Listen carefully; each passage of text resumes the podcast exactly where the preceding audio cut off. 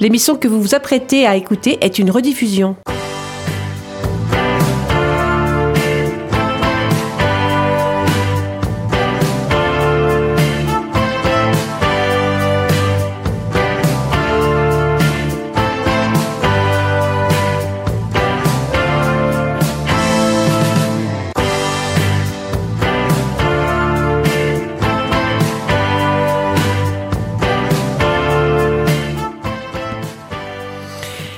Bonsoir ou bonjour, je sais pas, avec le soleil, on n'a pas le droit, envie de trop dire bonsoir, on a envie de dire bonjour. Bonjour à tous nos auditeurs de Rencontres lusophones, l'émission qui tous les samedis en début de soirée vous propose de mieux connaître le Portugal. Après, nous émettons à partir des studios de Radio Résonance à Bourges sur la fréquence 96.9. Toute l'équipe ou presque est présente, et je dis presque parce que même si cette équipe continue d'évoluer, euh, nous commençons à être déjà bien ancrés dans cet horaire de 18 à 19 heures pour notre plus grand plaisir. Donc ce soir, il y aura Jeff à la technique. Bonjour tout le monde. Manu. Bonjour tout le monde. Angélique. Bonjour à tous. Qu'on appelle Angèle aussi. Ça te va très bien, Angèle, je trouve. C'est plus court, Angèle. Angé euh, Angélique, c'est pour euh, quand on a le temps. Donc on dira Angèle. Angèle, ça va, ça va bien. Angèle, ça fait hiver. Angèle, Angèle, Angèle. Oh, non, non, non, non, Et Hélène, moi-même. Euh, donc nous sommes trois en studio. Euh, bonsoir à vous, chers auditeurs. Et je vous disais que cette équipe est presque complète parce qu'il nous manque encore quelqu'un. Savez-vous qui c'est? Moi, je sais. Ben oui, vous savez. C'est Christian, il s'agit de Christian, euh, petit coquin. Un animateur qui va avoir, qui est déjà venu ici dans cette émission, dans l'une de nos premières, qui aura un statut un peu particulier dans cette équipe, puisqu'il habite un peu trop loin de Bourges pour être ici tous les samedis soirs avec nous. Euh, donc, il habite à Montreuil-Juigné, près, tout près d'Angers, et même si de temps en temps il nous fera l'honneur de sa présence, c'est en différé que la plupart du temps, il participera à cette émission. Ce qui veut dire que de temps en temps, donc, il nous enverra des maquettes de chroniques qu'il aura préparées à l'avance. Mais ce soir, et comme il n'est pas là, c'est moi qui lirai la chronique coup de gueule qu'il nous a envoyé. Bon, Jeff, euh, je vérifie ton, tes bases de portugais. Ah bon Estás pronto? Estás calmo? T'as compris? Euh, ouais, presque. Oui, tu as tout compris. Oui, oui, bien sûr que j'ai compris, évidemment. Dis donc, ça va faire bientôt 8 ans que je te côtoie les Portugais. Ça Que je, te côtoie, traces, hein. que je te côtoie les portugais. Ça, ça, c'est pas très Que je français. côtoie les Portugais. Oui, mais alors, le, le portugais chez toi, faut l'entrer au forceps quand même. hein. Ah ouais, c'est Hein. Ouais, ouais. C'est dur, dur. Mm. Mais j'ai foi en toi, n'est-ce pas? Ouais. Nous avons foi en lui. Oui, et puis euh, avec sa voix envoûtante. Oh là là, je suis le maître du temps. Oui. Quel est le mot magique, Jeff? Ça, tu le connais par C'est cœur. Bora. Alors, on y va. Et, et sais-tu ce que ça veut dire, Bora, au fait? Non. Alors, bah, Alors? On y va? En avant? Ça veut dire vamos embora. Embora. hein. Embora, c'est le diminu- Alors, le- le- quand on contracte, ça fait bora. Go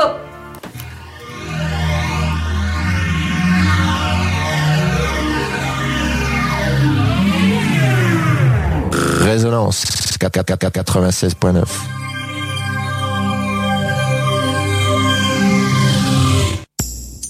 Sur Rencontre lusophone, on n'est pas à l'abri d'un coup de gueule ou d'un coup de cœur. C'est la petite chronique. C'est la petite chronique.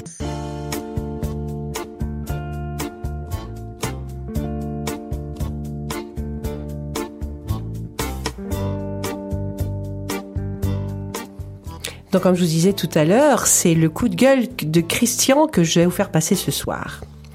Ce soir, c'est un coup de gueule que j'ai envie de faire passer. Et oui, je tiens à vous faire savoir que le Portugal est peut-être au bord d'une catastrophe écologique. Oui, je sais, les mots sont forts, mais le temps est à l'urgence et à une prise de conscience. Mais avant de vous donner les raisons de mes propos un peu alarmants, laissez-moi vous, vous exposer le contexte. Bon, nous savons tous que nos réserves de pétrole s'amenuisent de plus en plus et que tôt ou tard, nous devrons nous tourner irrémédiablement vers des énergies plus propres. Nous savons également tous que les voitures à moteur thermique, c'est-à-dire à essence ou diesel, polluent tellement que l'air deviendra bientôt irrespirable. Et là, je vous entends déjà me dire que nous n'avons malheureusement plus le choix et que les voitures électriques sembleraient bien être la solution pour sortir de cette impasse énergétique où nous nous trouvons déjà. Et vous aurez probablement raison. Mais c'est justement là que se situe le dilemme. Parce que si les voitures électriques ne polluent pas, qu'en est-il de la production de l'électricité, de la production des voitures elles-mêmes et surtout des batteries? Leur production et surtout leur recyclage ne posent pas trop de problèmes, le parc actuel étant très limité. Mais vous imaginez si chacun de nous devait s'équiper en véhicule électrique, le problème serait alors tout autre. Un des problèmes majeurs serait l'approvisionnement en métaux utilisés pour ces batteries. Dans un monde 100% véhicules électriques, la demande de lithium serait multipliée par 30 et celle de cobalt par 20. Récemment, le tout petit marché du cobalt a connu une agitation sans précédent. En quelques semaines, des investisseurs avertis ont fait main basse sur plusieurs milliers de tonnes de ce minerai essentiel pour fabriquer notamment des batteries au lithium, des voitures électriques, s'emparant de l'équivalent de 17% de la production mondiale. Concernant le lithium, l'Europe en importe 86%, essentiellement du Chili et de l'Australie. L'Europe, quant à elle, compte deux zones de production, la Serbie, et le Portugal. Le Portugal est déjà le principal producteur européen avec une part de marché de 11%. Sa production sert entièrement à la céramique et à la verrerie. Mais la pression européenne et mondiale se fait sentir de plus en plus. La course est déjà lancée avec les projets de Boutiques et Montalegre, deux petites villes du nord du Portugal, dans le district de Villarreal, qui espèrent toutes deux obtenir dans les prochains mois le feu vert définitif des investisseurs et des autorités portugaises. D'ici la fin de l'année, le gouvernement portugais lancera donc un appel d'offres international pour attribuer les droits de prospection d'une dizaine d'autres gisements potentiels afin de répondre au grand appétit des investisseurs qui ont formulé une quarantaine de demandes depuis 2016. C'est l'occasion pour l'État portugais de recevoir les royalties de l'activité d'extraction. Ou mieux encore, de saisir l'occasion de développer les secteurs industriels liés à la transformation du minerai, à la fabrication des batteries, au secteur automobile et aux énergies renouvelables. Alors me direz-vous où est le problème?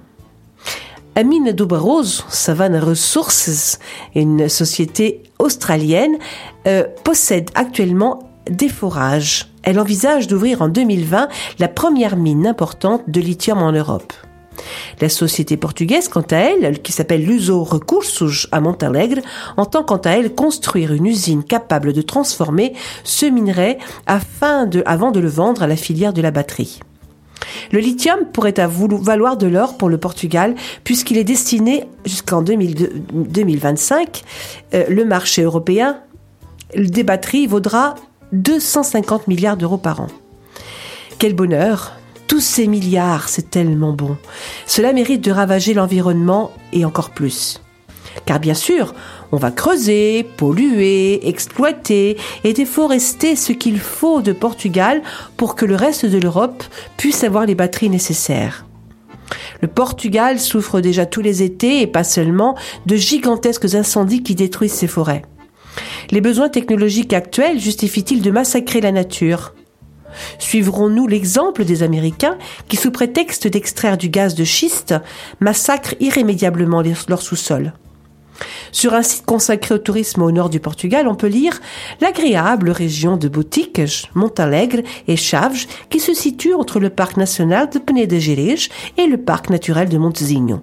Boutiques cette petite ville portugaise faiblement peuplée, entre montagnes et vallées, bénéficie d'une harmonie remarquable avec la nature garantissant à ses visiteurs de magnifiques paysages à tout moment de l'année. Mais j'ai bien peur que ces descriptions ne soient plus valables dans les années à venir. En effet, notre présent et notre futur dépendent de la nature, de notre terre et de ce que nous en faisons. Ban Ki-moon, l'ancien secrétaire général des Nations Unies, a une idée choc, reprise par Emmanuel Macron. Il a dit Il n'y a, a pas de plan B, car il n'y aura pas de planète B. Alors soyons vigilants, le progrès ne doit pas se faire à n'importe quel prix. Et surtout, posons-nous les bonnes questions. Avant de vouloir rouler à tout prix, rouler propre à tout prix, ne serait-il pas plus judicieux de revoir l'organisation de nos territoires pour que nous ayons moins besoin de bouger, vite et loin. À nous de voir.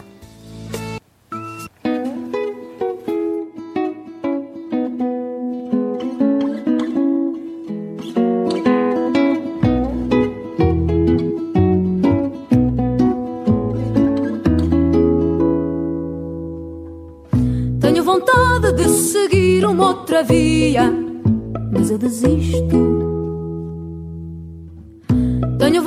Vontade de mudar a minha vida, mas não arrisco. E deixe-me andar, eu deixo-me andar aqui bem sentada, braços cruzados, perna traçada, eu deixo-me estar, que esta vontade um dia há de passar. Tenho vontade de dizer aquilo que penso, mas tenho medo. Tenho vontade de exigir o que mereço, mas nem me atrevo. Deixe-me andar, eu deixo-me andar aqui bem sentada, braços cruzados, perna traçada, eu deixo-me estar, que esta vontade um dia há de passar, há de passar aqui bem sentada, braços cruzados, perna traçada, eu deixo-me estar, que esta vontade um dia há de passar.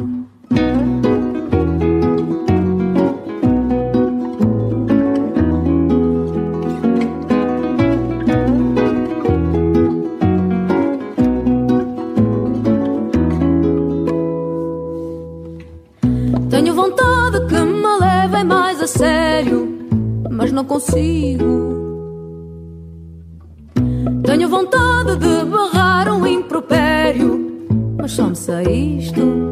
E deixe-me andar, eu deixo-me andar aqui bem sentada, braços cruzados, perna traçada, eu deixo-me estar, que esta vontade um dia há de passar, há de passar aqui bem sentada, braços cruzados, perna traçada, eu deixo-me estar, que esta vontade um dia há de passar, há de passar, há de passar, ai, há de passar, há de passar, há de passar, há de passar, há de passar, há de passar, há de passar, há de passar, há de passar, há de passar, a passar, a passar, a passar, a passar, a passar, a passar, ai, a passar, a passar, a passar, e esta vontade agora já passou.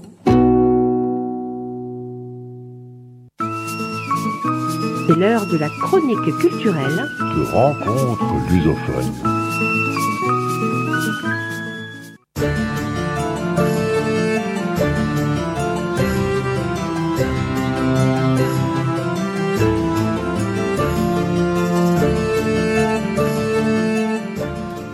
Fernando du Portugal, dit le Beau, a régné sur le Portugal de 1367 à 1383.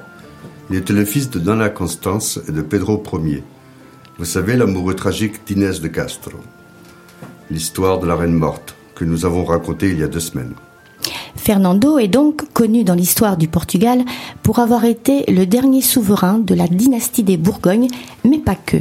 En effet, en dehors de la politique étrangère assez mouvementée qu'il a menée contre l'Espagne, entre autres, il fut le digne héritier de son père, Don Pedro. Car lui aussi, tout comme son père, est passé outre le protocole en tombant éperdument amoureux de l'épouse d'un courtisan de la cour, un certain Joao Lorenzo da Cunha.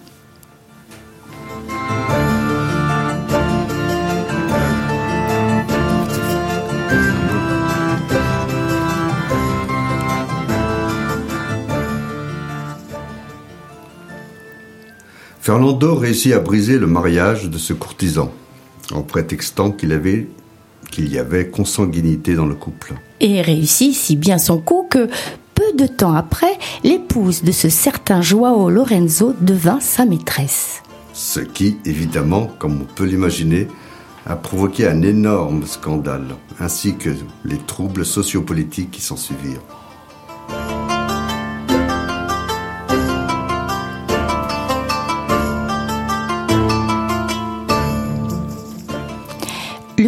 peuple, qu'on appelait à cette époque-là le menu fretin, ainsi que les nobles, que l'on appelait les grands du Portugal, ont rapidement surnommé la maîtresse du roi la sorcière adultère.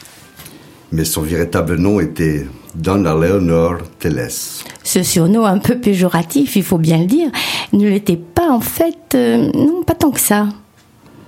Car plus tard, elle s'est avérée être une femme redoutable et sans pitié pour ses ennemis.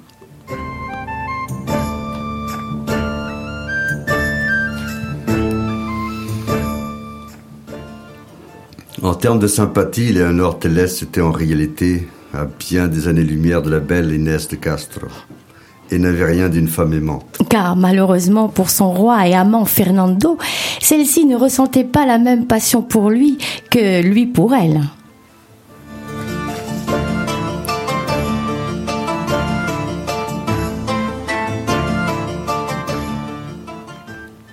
Léonore était très ambitieuse car son but ultime était de devenir reine. Elle mettait d'ailleurs tout en œuvre pour y parvenir, et savait très bien manipuler le roi comme elle voulait. Et pourtant, Don Fernando était un bien bon roi. Il était juste et généreux. Mais il, malheureusement pour lui, il était fou amoureux de cette Lucrèce Borgia.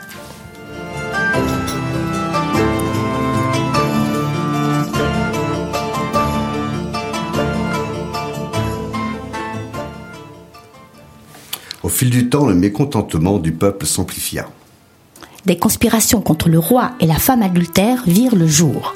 Et ces conspirations portaient les traits des demi-frères du roi, dont Dinis, le plus jeune fils de Pedro et d'Inès. Et ce surtout d'un homme plus redoutable encore, un certain Lopez Pacheco, le seul des trois assassins d'Inès qui avait échappé à la vengeance de Don Pedro.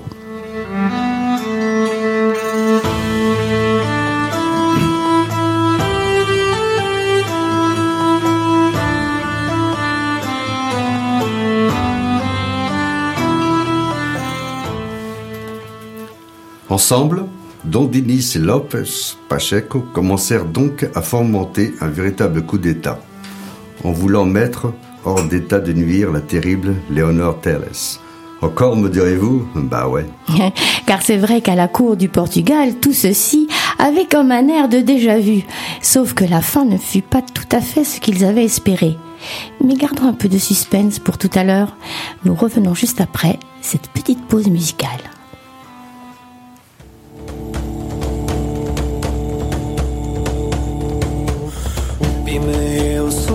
Subitamente a uma fonte encostado em tempos que já lá vão muito bem acompanhado, muito bem acompanhado.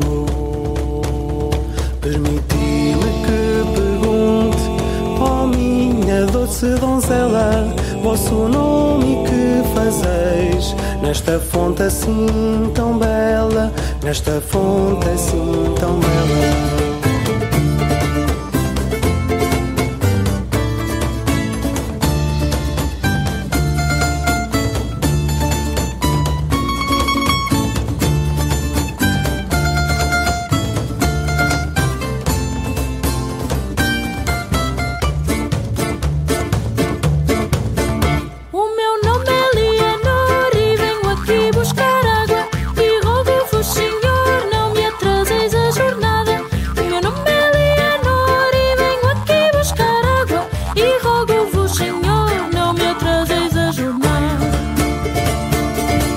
Vocês então,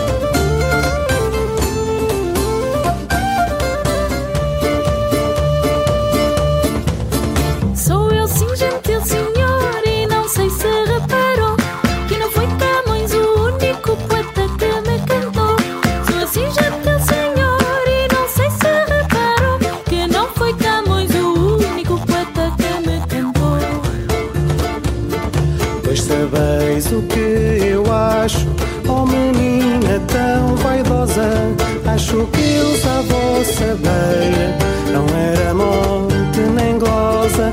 Outra música tratavam os que tão bem vos cantavam. E se aguardais a moral, de pouco ou nada vos valho. Se moral não há nenhuma, é apenas um achincalho, é apenas um achincalho.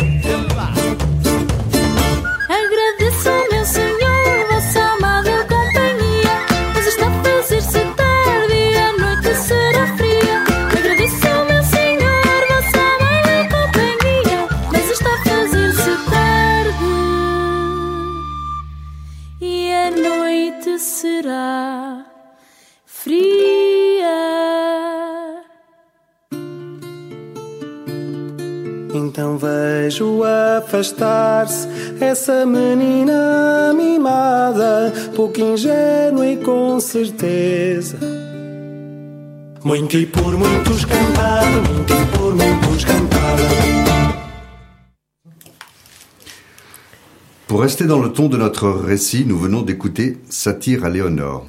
Pour en revenir à notre histoire, nous vous disions tout à l'heure qu'un complot se montait à la cour du Portugal.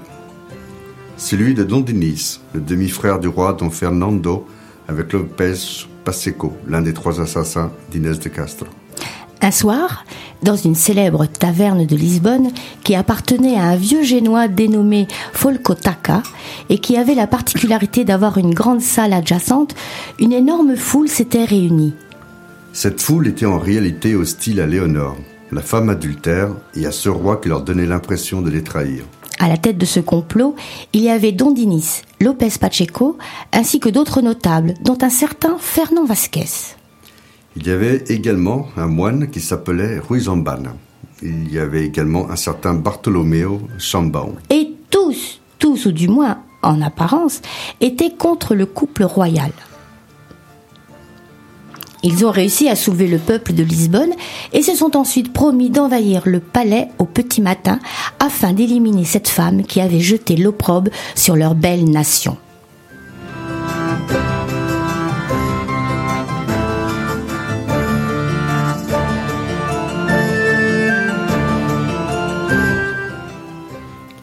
Mais un espion s'était infiltré au milieu de tous ces conspirateurs.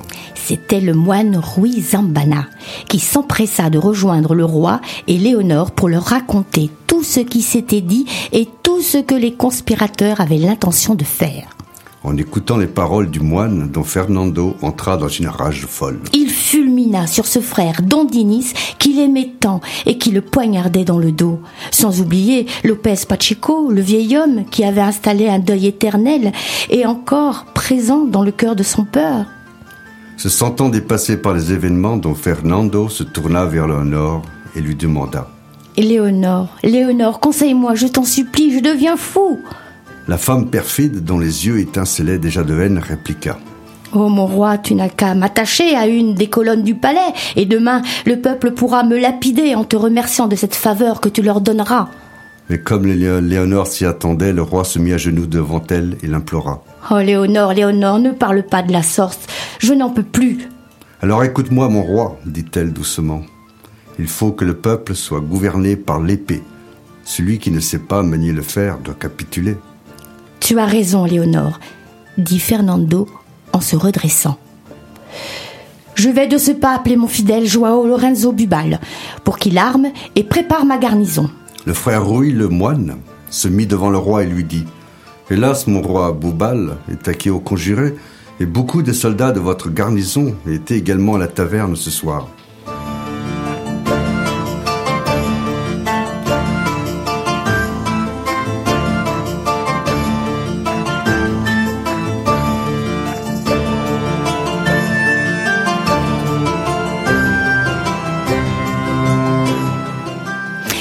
Fernando était effondré et désemparé à l'écoute de cette nouvelle trahison. Mais une fois encore, la femme adultère prit la parole. Nous avions trois solutions. Les deux premières sont impossibles. Il ne nous reste plus que la dernière. La fuite Quoi? Tu veux que le roi du Portugal fût devant son peuple? s'écria Fernando. Mais devant l'insistance et le regard perçant de Léonore, le roi se résigna et souffla. Eh bien, soit, fuyons. Léonore se tourna alors vers le moine frère Rouy et lui confia une mission. Au petit matin, il devra dire à ses chiens de conjurer que le roi et elle-même s'étaient enfuis vers Santarem. Mais pour ne prendre aucun risque et enfin d'éviter la populace aveuglée par la haine, elle s'assura évidemment que le moine devra attendre devant le palais pour porter ses paroles. Ainsi faisant, cette femme rusée espérait retourner le peuple contre les notables, parce qu'en s'apercevant que la femme adultère leur avait échappé, le peuple se retournerait contre eux.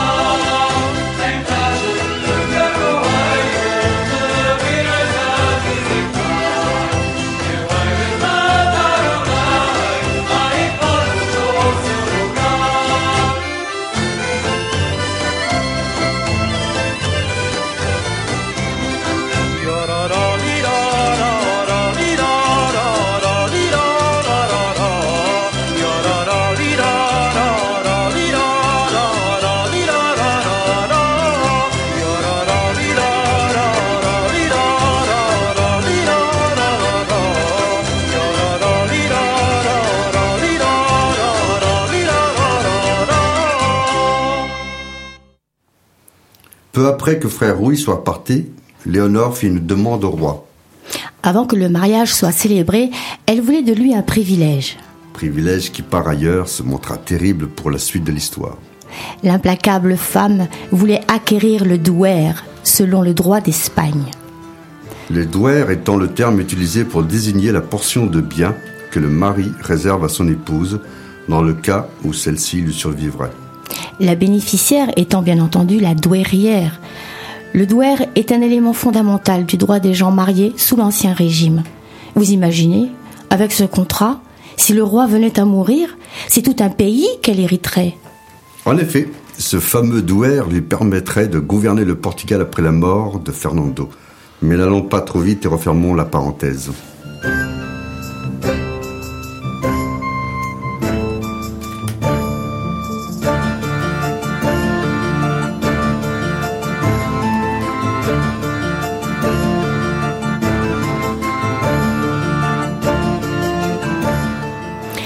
Dans la nuit, le roi et Léonore, suivis de quelques pages montés sur des mules, prirent la route de Santarém. Mais plus tôt dans la soirée, ils étaient allés rendre visite au trésorier de la cour pour lui commander l'argent dont ils avaient besoin pour le voyage. Pour bien comprendre la perfidie de cette sorcière, je vous invite à lire le beau livre d'Alexandre Herculano, Récits et légendes du Portugal, où il raconte en détail la manière dont Éléonore a réussi à estorquer aux Juifs, qui servaient de trésoriers, tout l'argent nécessaire. En exemple, elle menace le juif de briser les os de jambes de son père, un vieillard de 90 ans. Est-il alors d'ajouter que la mort dans l'âme, le pauvre trésorier a consenti à la requête de la perfide Léonore et du roi. Le lendemain, aux premières lueurs de l'aube, une rumeur qui s'amplifia de minute en minute se fit entendre dans les rues de Lisbonne. La ville se remplit petit à petit de gens de tous bords et de toutes catégories. Tous, sans exception, convergeaient vers le palais royal. Mais sur la place du palais, les albatriers et les gendarmes attendaient déjà le peuple. La tension montait de plus en plus. Les invectives et les insultes fusaient de partout. Quand tout d'un coup on entendit un bruit de sabots de cheval venant à toute vitesse vers eux. La cavalcade déboucha sur la place. C'était toute la noblesse qui arrivait, les anti et les pro-Léonore, qui s'invectivaient déjà à cheval. La foule se coupa alors en deux, telle la mer rouge devant Moïse sur son passage. Frère Rouy s'avança vers eux et leur avoua que le roi Léonore n'était plus à Lisbonne et avait pris la fuite vers Santarém. Mais que nous dis-tu là, frère Rouy S'écria João Vasque, un des notables. Chienne de sorcière, qu'allons-nous faire des almis? demanda-t-il en se tournant vers les autres.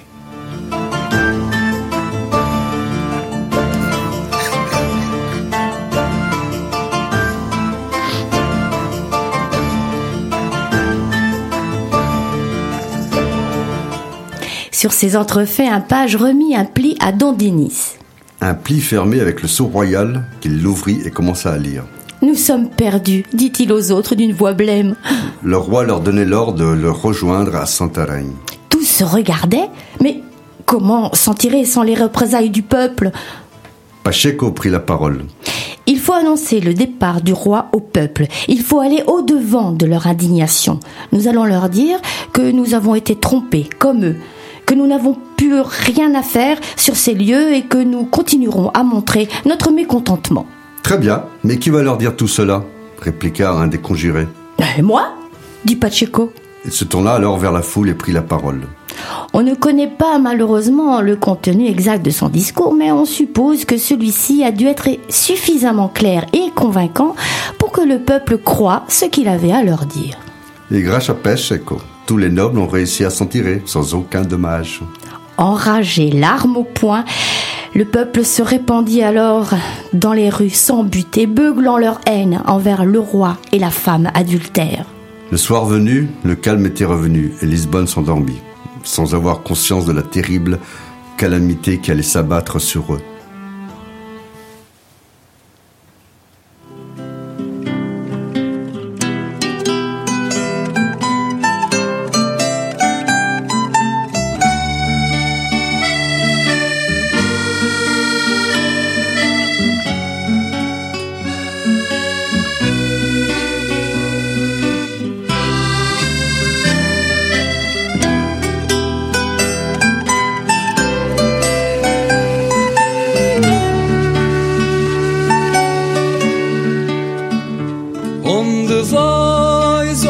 Fernando, que andas tão triste na guerra.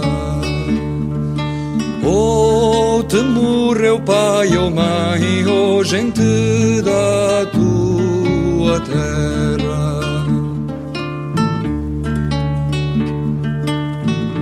Não me morreu pai, nem mãe, nem gente da minha terra. Ando triste pela amada, deixei-a e vim para a guerra.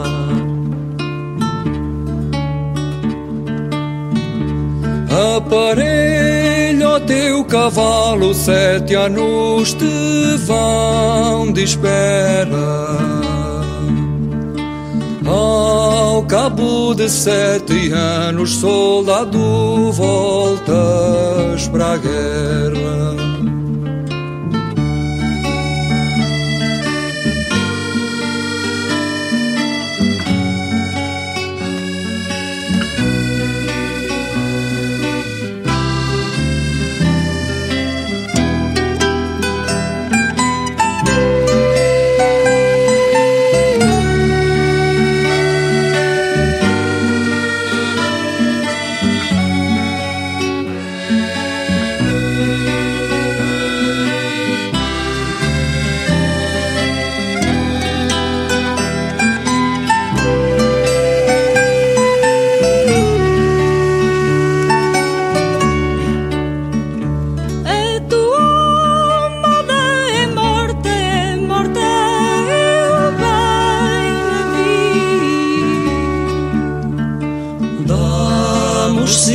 Que levava para eu me fintar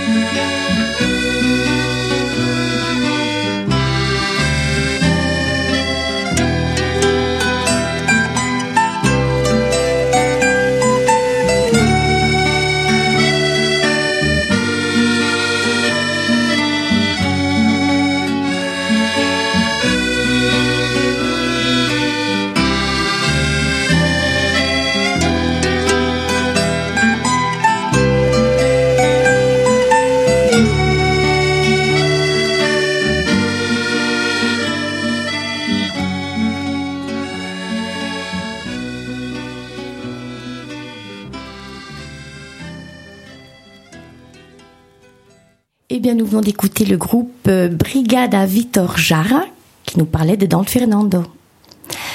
En ce jour de janvier 1372, la très pieuse ville de Porto était en fête. Les rues étaient illuminées de guirlandes. Partout, des fleurs parfumaient agréablement l'atmosphère. Les gens étaient joyeux et l'on dansait dans chaque coin de rue. Vous pensez bien que l'on était heureux? C'était le mariage entre Don Alfonso et Donna Leonor Teles, suivi du couronnement de la future reine. Et tout le gratin de la cour était évidemment convié. Et oui, tous sauf un. Un certain Pacheco. Ça devait d'ailleurs être une habitude chez lui. Il avait préféré refuser l'invitation et fuir une nouvelle fois en Castille, se doutant bien que des perturbations n'allaient pas tarder à arriver. Une fois le mariage et le couronnement terminés, le roi et la nouvelle reine prirent le chemin du palais pour recevoir les honneurs de toute la cour, Ils étaient montés sur des chevaux et étaient suivis de tous les enfants. dont Don Denis, qui, vous l'imaginez, bouillonnait en son fort intérieur. À côté de lui chevauchait son frère aîné, Don Juan, qui lui, contrairement à son frère, admirait beaucoup Léonore. Je pense d'ailleurs, sans me tromper, qu'il devait sûrement être le seul à se ravir de cette union. Arrivé dans la grande salle du trône, des, trônes plutôt, le roi et la reine prirent place et d'une voix forte, Fernando dit en s'adressant à la cour Riche homme et infante du Portugal, le mariage est un sacrement que Dieu a donné aux hommes pour unir deux, pour unir deux êtres. Aujourd'hui, moi, votre roi, j'ai épousé Donna Léonore Telles. N'en déplaise aux traîtres et autres félons. Gentes dames et gentilshommes, venez maintenant baiser la main de votre reine. Les nobles attachés à la cour vinrent donc, un à un, sur l'estrade. Et tous se prosternèrent. Tous Sauf un Et celui-là, la perfide reine, le regardait avec insistance et attendait avec impatience qu'il vienne lui baiser la main.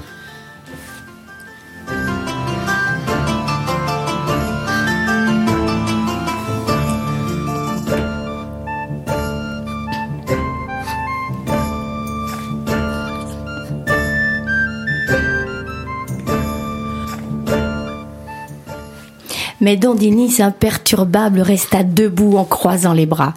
Don Fernando fixa son frère avec insistance, et puis les dents serrées, il murmura. Dans Dinis, venez baiser la main de votre reine. Tous les regards de l'assistance étaient évidemment tournés vers le jeune homme qui courageusement s'avança vers le centre et nonchalant dit d'une voix moqueuse La reine? La reine serait-elle là? Je la vois pas. Enfant Don Dinis, venez baiser la main de votre reine, la très vertueuse et respectueuse Donna Léonore, reprit le roi qui avait de plus en plus de mal à se contenir. Jamais un petit-fils de Don Alphonse ne baisera la main de celle que son frère s'obstine à appeler reine. Riposta Don Dinis. Qu'elle vienne elle-même s'agenouiller devant moi. Je suis de sang royal du Portugal, et pas elle. N'y tenant plus, Don Fernando, tout en poussant un cri de bête, se rua sur le jeune homme en dégainant son poignard.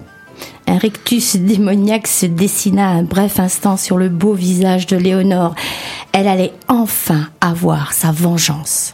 Denis détourna la tête en attendant le coup fatidique, mais brusquement un vieillard s'interposa devant le roi.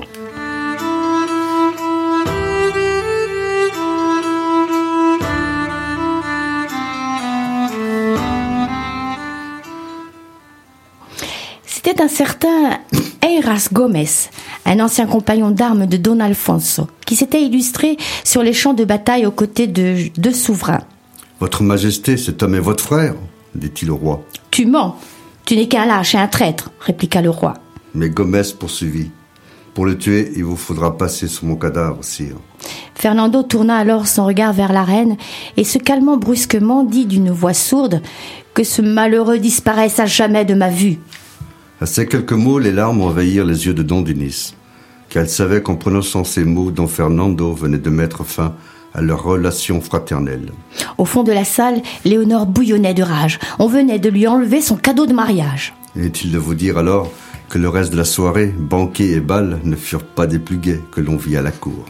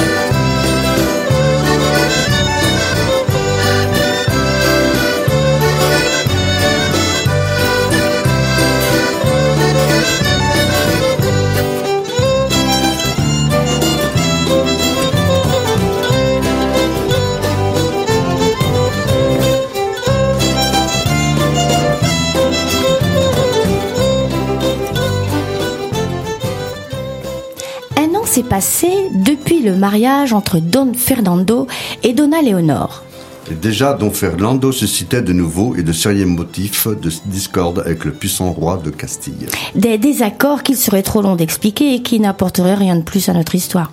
Mais après plusieurs messages et invectives, le roi de Castille finit par envahir le Portugal. Il commença par traverser la région centre du Portugal, la Beira Baixa, et il prit quelques places fortes. Mais en arrivant à Santarém, Don Fernando refusa la confrontation. Alors, fous de colère, les Castillans piquèrent droit sur Lisbonne. L'histoire dit d'ailleurs que les pauvres Lisboètes pris au dépourvu n'eurent même pas le temps de se réfugier derrière les murailles, qui, devant la violence, ne résistèrent pas longtemps aux assauts des assaillants. Les Castillans mirent à sac la ville en tuant et violant à tour de bras. Des quartiers entiers, tels Arrabal ou Alfama, n'étaient plus que des champs de ruines. Au milieu des décombres, des cadavres d'hommes, de femmes et d'enfants, parsemés dans les rues, étaient dévorés par les rats, les corbeaux et les chiens errants. Partout, dans la cité, régnait une atmosphère de fin du monde. Et enfin, lorsqu'il n'y eut plus rien à détruire, les Castillans finirent par quitter Lisbonne. Et ce n'est qu'au bout de quelques jours que le roi et toute sa cour arrivèrent sur la capitale.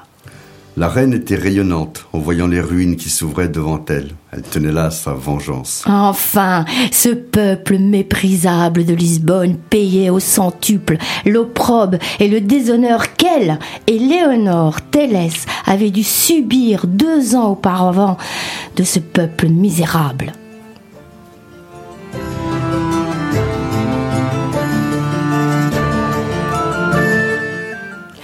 Le roi, quant à lui, était effaré et envahi d'une immense tristesse.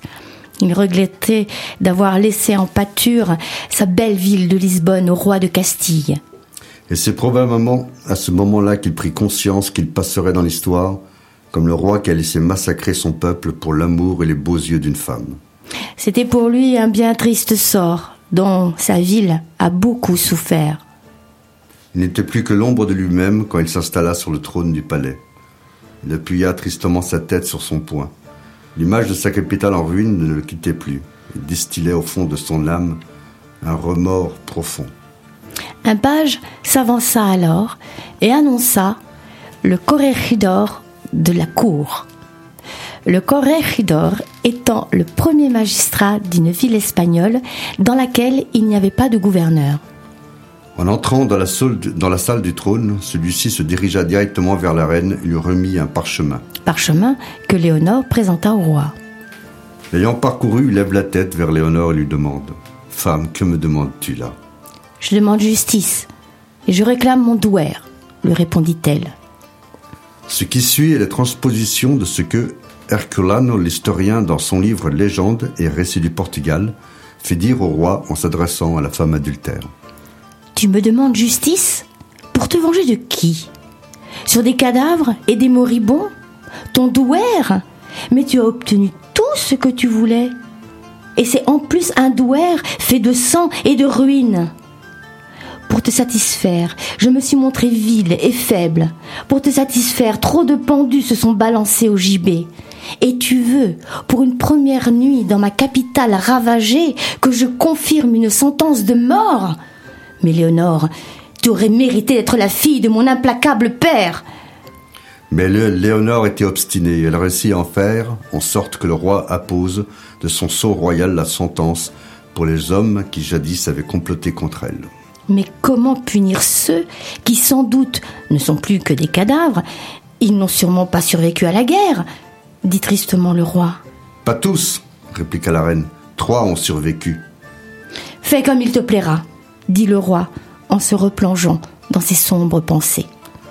La reine donna alors sur le champ l'ordre d'exécuter la sentence, ce qui fut fait. C'est ainsi que Fernão Vasquez, João Lubera et ce pauvre moine Rui furent amenés au gibet, où le bourreau leur fracassa les genoux avant de leur trancher le cou. Les cris des suppliciés arrivèrent aux oreilles du roi. Signifient ces hurlements dégorgés demanda-t-il. On exécute le jugement de votre majesté, dit le page. Si rapidement? Oh le malheureux Ma reine, votre douaire vous a été payé jusqu'à la dernière maille ajouta-t-il en baissant la tête. Un bien triste passage de l'histoire du Portugal. Hum, Et pourtant, aussi bizarre que cela paraisse, Léonore aimait quand même le Portugal.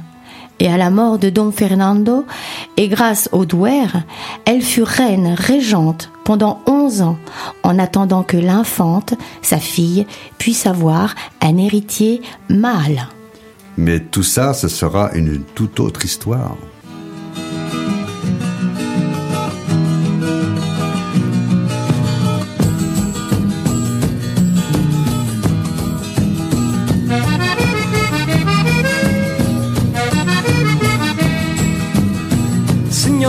Meus senhores, façam roda por favor. Senhoras e meus senhores, façam roda por favor, cada um com o seu par. Aqui não há desamores, é tudo trabalhador, o baile vai começar. Senhoras e meus senhores, batam certos os pezinhos como bate este tambor. Não queremos cá opressores, se estivermos bem juntinhos, vai-se embora o mandador. Vai-se embora o mandador. Faz lá como tu quiseres, faz lá como tu quiseres, faz lá como tu quiseres,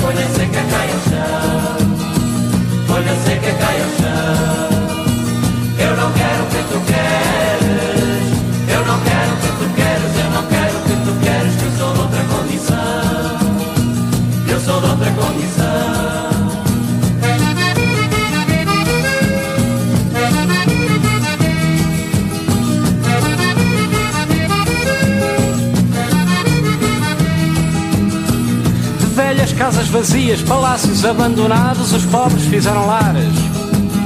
Mas agora, todos os dias, os polícias bem armados desocupam os andares. Para que servem essas casas a não ser para o senhorio viver da especulação? Quem governa faz tábua rasa, mas lamenta com fastio a crise da habitação. E assim se faz Portugal. Uns vão bem, outros mal. Vai uma senhora. Faz lá como tu quiseres, faz lá como tu quiseres, faz lá como tu quiseres, folha seca cai ao chão, folha seca cai ao chão. Eu não quero o que tu queres, eu não quero o que tu queres, eu não quero o que tu queres, que eu sou outra condição, eu sou outra condição.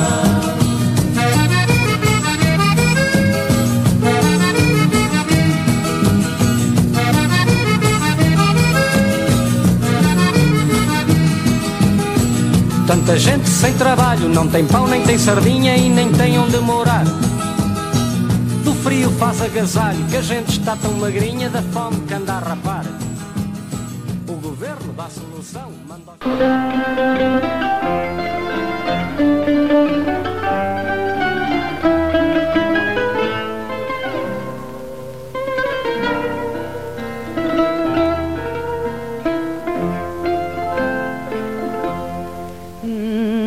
Não sei,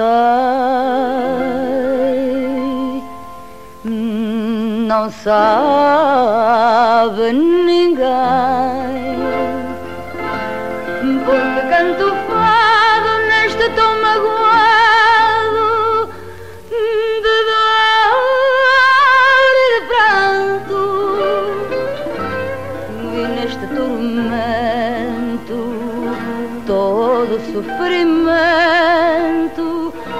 Eu sinto que a alma cá dentro se acalma nos versos que canto. Foi Deus que deu luz aos olhos,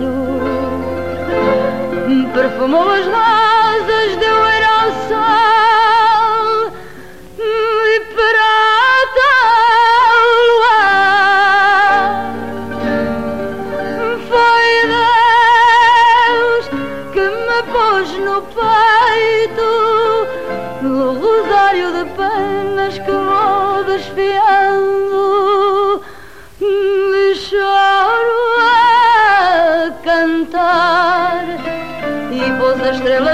céu fez o espaço sem fim deu luto às andorinhas ai,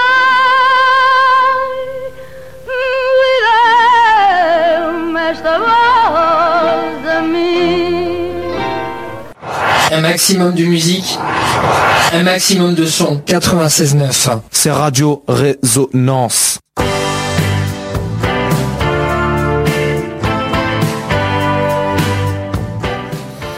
Rencontre lusophone, c'est fini pour aujourd'hui. J'espère que tout comme moi, vous avez été emballé et emporté par le récit historique que nous ont fait partager euh, Angèle et Manu. C'était super.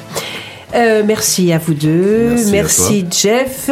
Merci Christian, toi qui es loin, qui nous a déjà participé à notre Il émission. est où? Je le vois pas. Non, tu le vois pas, tu veux pas le voir. Mais lui, il nous voit. Bon week-end à vous tous. On revient évidemment samedi prochain pour à la même heure. Moi, je ne serai pas là, je serai absente. Ça sera vous qui, je vous laisse les rênes de l'émission. Ah oui, nous allons essayer d'être à la hauteur. Hein, Oh, quand mais il n'y a pas de Manu, problème. hein. Je vous souhaite à tous, chers auditeurs, une agréable soirée à l'écoute de Radio Résonance. Je vous embrasse. Merci Hélène. Au revoir. Eh oui, rencontre lusophone, c'est terminé pour aujourd'hui. Merci de nous avoir écoutés. Rendez-vous ici même demain, dimanche à 15h et samedi prochain à partir de 18h. Sans oublier bien sûr le podcast de l'émission sur la page de Radio Résonance et sur notre page Facebook. Elle s'appelle Rencontre lusophone avec un S et vous y trouverez dans à peine deux petites heures le lien pour podcaster cette émission. Bonne semaine à vous tous. À tes